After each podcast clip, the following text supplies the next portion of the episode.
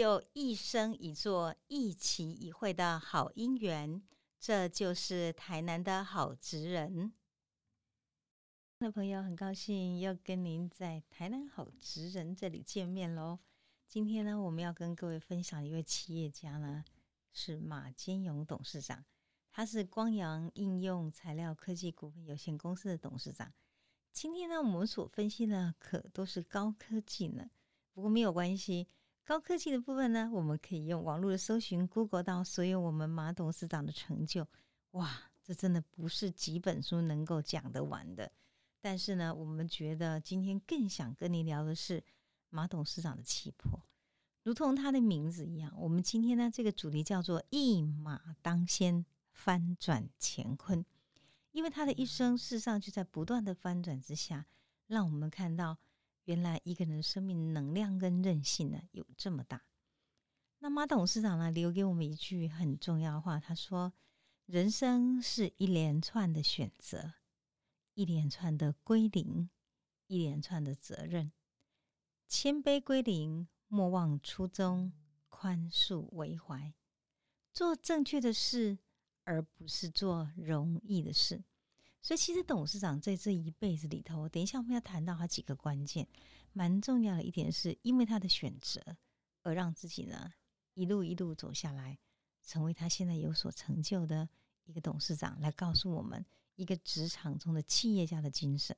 而且我觉得蛮重要的是正确，因为呢，我们讲说一个人要做正确，而且你愿意去做，确实要很大的担当跟勇气。我记得那天呢，跟董事长聊天的时候呢，我们是到他的办公室，那一见面的时候呢，董事长呢他就跟我讲说，其实他很喜欢哦，宋代的一个儒学家，他叫张载。张载呢，他曾经写过《横渠四句》，呃，张载呢，我们就叫他横渠先生嘛，哈，所以《横渠四句》很有名哦。为天地立心，为生民立命，为往圣继绝学，为万世开太平。那天呢，他用一个非常慷慨激昂的语句呢去朗读这个时候，我的感觉在我眼前哦，好像不太像是一个理工科技的专家或董事长，他更像是一个。儒者，因为呢，他当时讲，他说他一直很喜欢这四句话，是因为他认为一个人如果读了书，有所见解，有所能力，有所能量，当如是。哦，他很肯定的讲这三个字，就让我觉得其实有很深的感动。我们一辈子呢，其实庸庸碌碌走完了，想做什么？想为我们历史，想为自己，想为天地。想为我们今天做的每件事情都有所抉择，能这样做就不容易了。所以在采访董事长的时候，我心中比较感触的一点是，这个董事长呢，他其实是在我采访董事长中很特别的。他很懂得古代的四书五经、诗词歌赋，因此因为这样的缘故呢，从这个宋代的儒者开始，其实一边访谈，我们仿佛也在上一堂国文课，感觉就是有浮现的欣喜。啊，我是比较讨便宜的，因为国文老师哈，所以董事长一讲就觉得哇，好欢喜哦，那就是怎样呢？啊，心有戚戚焉就对了。所以后来我就很好奇的问我们这位董事长，你怎么会有这么样的一个我们今天目前成就的事业哦？因为您知道他的事业很了不起，光阳应用材料科技这公司是目前全球最大的储存媒体薄膜靶材制造商。二零一三年的时候呢，他们继台积电等大厂之后，获得第三届经济部国家产业创新奖，卓越创新的企业。所以呢，他非常了不起，是曾经在整个企业哈，当时呢，他投入的时候，公司呢经过他的一个人事的运转，他曾经离开过。二零一六年呢，他又非常勇敢的在公司重大危机的时候，重新带着团队回来翻转困境，这样的勇敢。这样的坚持，这样的信念是很值得成为一个典范。觉得我们的董事长不仅兴趣的好，一马当先，真的坚定又勇敢，也体现在他整个生命中的选择跟他的努力。那么，二零二零年的时候呢，光阳印材呢，它今天的营运逆势成长，也在台湾的半导体的产业链里面扮演的非常举足轻重的一种地位。所以我们就来聊一聊我们的董事长吧。董事长呢，他在一九五八年的时候生在台南的安平。他的爸爸呢，其实是应该讲哦，流亡学生。当时呢，他从云南跟着政府呢，在抗战末期的时候呢，从军之后，十九岁离家，然后拨迁来台。那么他的家人是非常的书香的世家了，而母亲呢是客家人，母亲很聪慧。马金勇每次讲到母亲，总有一份不舍之情，因为他的母亲呢。他能懂得很多的诗词，很多的知识。可是，在那个年代里头，一个客家的女孩想读书进不了学校，所以呢，当时他的老师也曾经到家里面来拜托，希望呢，当时那个母亲的妈妈可以让他来读。可是，怎么可能呢？家里需要劳力人口，有这么多的家的负担，然后呢，必须让他母亲来一起共同承担的时候，他的母亲就没有办法再。求取更高的学问。后来在言谈之间呢，他的母亲的遗憾也让马金勇更坚定，说如果父母那一代哈，因为父亲今天抗战从军，没有办法有读完更好的学历，母亲想读书，家境的关系没有办法读，那么上一代的遗憾怎么办？因此呢？他的爸爸妈妈会让马金勇跟他的这个兄弟能够读书里头非常的去注重，而且全力支持。大概也是因为他们想把遗憾在他们的兄弟头实现，能够让他更圆满，因此特别注重儿女的教育。马金勇说，他从小跟别的小孩不一样，他从小说要写书法耶。所以现在您看到马董事长书法真的很好，哇，这真是很了不起的奇葩。还有爬格子。所谓爬格子就是写作。当别人家小孩在外面玩耍的时候呢，父亲要他背古文、朗读诗词，因此让马金勇呢，他养成了非常好的历史观、文学观，打下深厚的基础。这真的不是盖的哦。在跟马金勇董事长聊天的时候，发现引经据典都是诗词歌赋。他也很强调，教育呢是促成一个人位阶移动。脱困脱贫最好的方法，所以父母亲的教育根深蒂固，影响他的价值观。他的价值观是这样：他说，人心跟人性一直都是浮动，就像孟子所讲的“物交物，引之而异”。什么意思呢？你今天呢，一个外物的引诱，如果你心把持不住的话，就被牵引出去了。所以，如果假设从小没有非常好的身教跟言教的话，就会让一个人在所有成长过程中的所有的抉择，所有的今天面对生活中的投入，会走入了偏差的路途。所以价值观是非常好。所幸有父母亲这么好的一个价值观，让他马金勇能够一路呢选择他自己最正确的选择，做最正确的事。其实这个马金勇在他父亲的身上，哈，他非常沉痛的讲说。我在我的父亲的身上也看到一个走过贫穷、走过颠沛流离的大时代，他放在我父亲的身上的缩影。他的父亲呢，因为常年的流离的关系，所以他有胃病。然后呢，他说从小到大，他看到父亲的背影永远都是驼背的。胃痛的时候呢，没有什么药可以解救，好像常年的病就这样缠着。因此呢，他就记得。那个时候呢，要让父亲呢稍微缓解一下那个胃痛，就有一个方法是吃那个杠子头。什么是杠子头呢？就那种硬硬的一种饼，吃下去之后呢，让父亲可以稍微缓解一下那种疼痛。然后也就因为这样缘故呢，小时候家里睡的大通铺，父亲因为痛夜晚睡不着，又怕让他们的孩子呢因此受到惊吓，所以他说小时候呢，他的父亲总是一个人独自睡在小床。夜里面呢，痛到哈，父亲发出声音的声音，让小小的他夜里醒过来，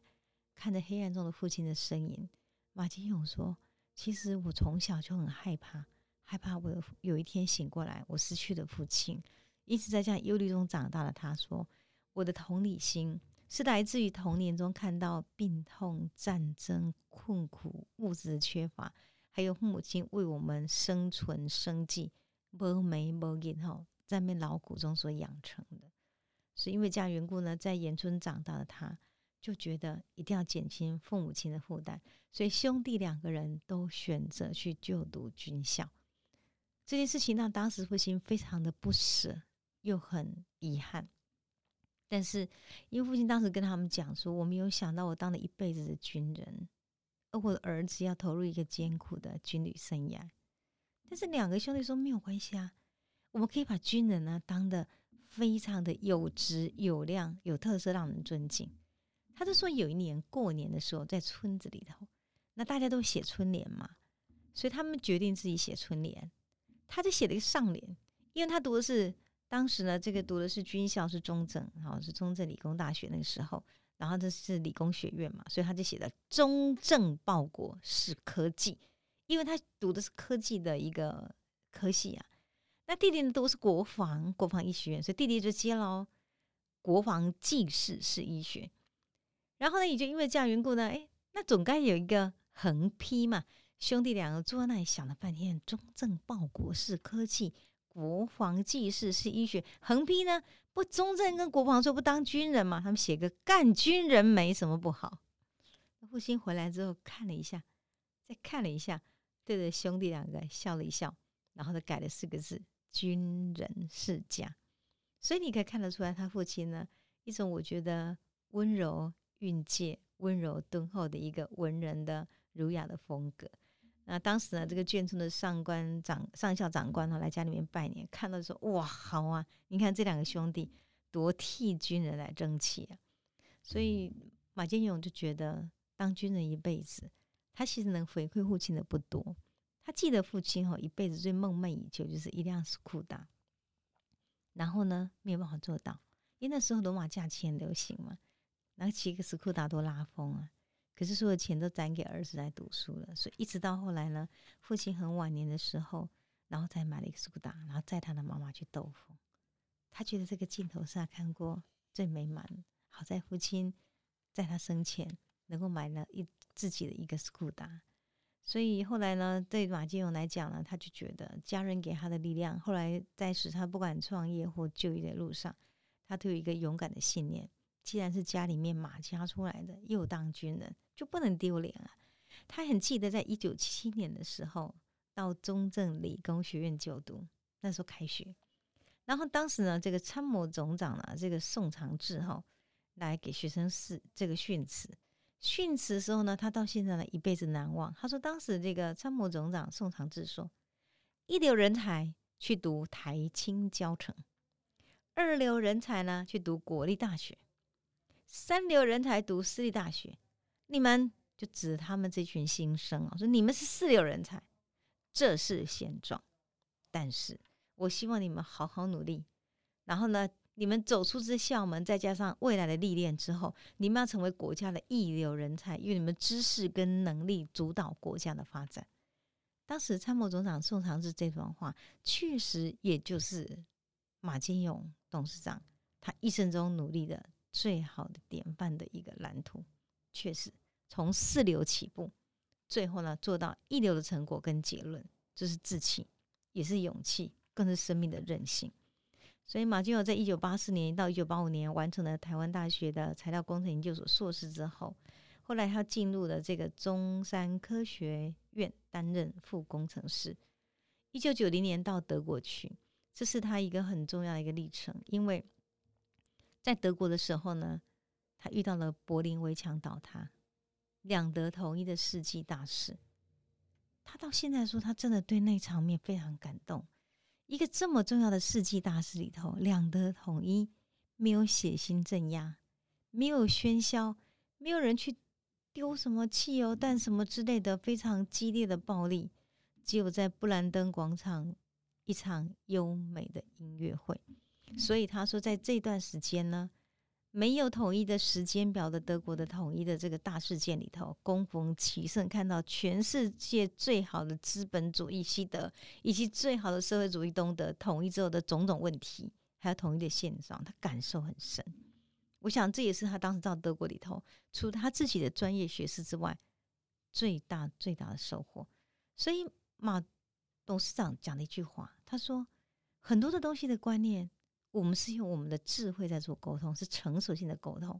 而不是用肢体在碰撞。所有的肢体的冲撞、血腥的镇压，还有暴力，最后的结果只有两败俱伤，所以他也用这个去看他现在所看到的现状。那在这个德国之后呢，他因为这个用的是国家的公费，所以呢，他说国家派我来的饮水思源，我必须回去报效国家，所以他就回到中科院服务长达二十年。在这二十年的时间里头呢，他参与过这个我们战机引擎的研发、雄风天宫飞弹的制造等等。然后呢，后来有一个很特别的机缘是，他当时在中山科学研究院的材料光电所担任副研究员及组长的时候呢，他看到公营机构的瓶颈，所以他决定走入了产业界。当时透过一个军民通用的技转技术移转，他协助开发的 CD 跟 DVD 的反射层技术、真空靶材监督技术。那后来呢，这技术也就寄转了给了光阳科。那这个是蛮特别的一个概念哈。事实上，当时呢，这个国防科技的民生科技选项哈，遇到一个很大的瓶颈。那到底是继续留在公家机构，或者是呢，他今天选择离开呢？他陷入很大的天人交战。他一直强调有一本书给他影响蛮大的，这本书就是张忠谋前传。因为这本书里面呢提到，张忠谋当时接下飞利浦的时候呢，其实是完全不看好的，但是。失败的产业能够让他起死回生，然后他就在想：五十六岁的张忠谋可以选择毅然决然为了永续的研发而离开公家单位，我有什么不能做、不敢做、不可以做的呢？于是舍了，而且他也很感触的讲说：如果没有当年的舍，就没有现在他这个样子。所以他提到：人生有舍，才有得。这是那一年中他最大最大的大彻大悟。那么当然呢，我觉得以下呢，他的职场上是因为当时国家没有所谓的旋转条款，所以他一个非常守本分而且职业伦理的他，给了自己一个高规格的自律。离职后绝对不会进入跟靶材技术有关的，所以呢，他就当时呢去转战了这个碳维科技当总经理，然后呢转战了几个职场，重点就在于。他其实呢，当时也用这样从归零的训练中，我觉得他自己呢，让自己能够重新找到、重新的学习定位，或是成为一个现在他能够担当起整个光阳科技、他们应用材料科技呢最大的一个董事长呢，他必备的一种管理的一个经验。然后呢，也就因为这样缘故呢，后来他回到的光阳科的时候呢，事实上这个过程中哦。就遇到了整个人事上的一个大变动，那这个变动呢，当然影响了我想他整个这个光阳科呢，他的一个人事一个基基础的体制跟他的组织，而且呢，他回到光阳科技团队之后呢，还发生了光阳科技呢曾经因为黄金倒卖做的假账长达五年，所以光环尽失。然后马金勇就觉得他离开了这个光阳科，而他自己呢一手创造出来的一个团队。竟然在此呢变成这样的情境，他义不容辞，认为他要让光阳科起死回生，所以接下了这个烫手的山芋。当时他很确信，光阳科呢有个核心的技术，技术就是最有利的条件。有这个利基之后呢，只要光阳科可以回到本业，这个团队努力之下，就可以把它转亏为盈。所以二零一七年，因为呢他们再生阳极。铜把材打入了台积电的供应链，也开始扭转了命运，跻身台积电它绿色的供应链里头。二零二零年呢，光阳科更由于它的领军呢，也进军了高阶半导体的制程，将回收金属精炼成靶材，突破了国内外的厂商长期垄断的局面，成为国内唯一的一家供应半导体前段制程高级靶材的公司。当你得到一个极高的肯定，我想这些的努力哈，对我们今天您看到的这个董事长，当然是属于他自己专业上的一个成就。但是我们认真去研究这个马金勇董事长，在他的成长的过程中，我觉得在跟他语谈的时候，我自己最感动一点是，你从他的身上看到，不管是父亲那一辈、母亲那一辈，以及他自己呢，从一个军职走到了产业那一届。他是有很多的选择，真的是一个军人铁一样担当的肩膀。他的成长过程中有战争的悲剧、阴影、教训，所以呢，他很深刻的觉得，一场战争会影响许多无辜的人。他曾经讲过一段回忆哦，二零一八年，他回到老家云南，那时候他父亲已经过世了。然后回到云南的老家，他才发现他的父亲是知识青年从军哎，他的父亲从生到死没有跟马董事长讲过这件事情，这是父亲一生中都没有提及的秘密。而且呢，当时父亲在云南的家人讲说，当年父亲决意要参加青年军的时候，全家哭成一团。他的奶奶非常坚毅的跟家人说：“不要哭了，如果孩子要走，让他去吧。”所以父亲呢，当时三拜九叩告别亲娘，他跟母亲说：“我虽然是跟着政府去从军了，我一定会回来。”一年两年了，几十年过去了，整个人世沧桑已过了。他的奶奶在过世前还一直惦记着家人，透过各种管道去问儿子会回来吗？我的儿子回来了吗？所以马金勇听到这段之后，很替他的父亲难过，而且呢，他还替他父亲在他的奶奶坟前叩了头，然后说出他的父亲很想念家那种委屈。他开始意识到了，在那个很年幼的时候，看到胃痛呻吟的父亲，看到那个永远好像觉得那个驼着背的父亲，他生命中压的重量应该不仅仅是胃痛，很可能是永远没有办法说出的乡愁吧。所以他在奶奶的坟前，把父亲想念家乡的委屈一一的都说了，然后把奶奶坟前的一抔坟前土。带回来，然后与他的父亲合葬在台湾富贵南山。一九四三年离家，到二零一八年，整整七十五年，他的父亲终于跟他的母亲坟前一抔土一起合葬。所以马金勇讲，战争让三代人都流离失所。一个战争打下去，一百年的苦难不可不胜。所以我们要更努力学习共好。更努力学习宽恕，而宽恕是一个最大的美德。我们在采访结束之前哦，马金勇董事长给我看一下他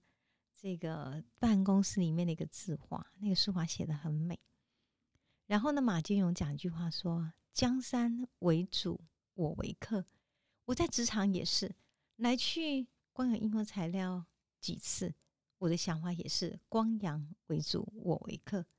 产业刚起步的时候，有很多的冒险，要有创业家舍我其谁的精神，跟同仁一起站在第一线拼。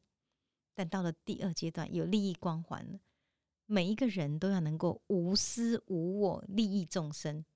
这样的话，这个产业才能够下得去啊。然后最后还要学习培养接班人。马金勇说：“对呀，酒店关门我就走，人不是该走就走嘛？”所以最后呢，在结束前，他又非常潇洒的，很像这个读书人、诗人一样的，引了一句话说：“俱往矣，数风流人物，还看今朝。”对，举足若轻，举重若轻，这是马金勇董事长给人一个很好的儒学的风范，用一生的情诚信跟公益，他翻转属于自己的事业乾坤。但是我们认为，在这翻转事业乾坤的背后，更令人敬重是做正确的事的这份抉择不容易，但是他做的让人佩服。所以呢，您如果今天听我讲了我们的马金勇董事长之后，你有没有发现这是一个人生中很不容易的归零、责任、谦卑、莫忘初衷呢？也以这个来给各位做一个深刻的勉励。谢谢各位。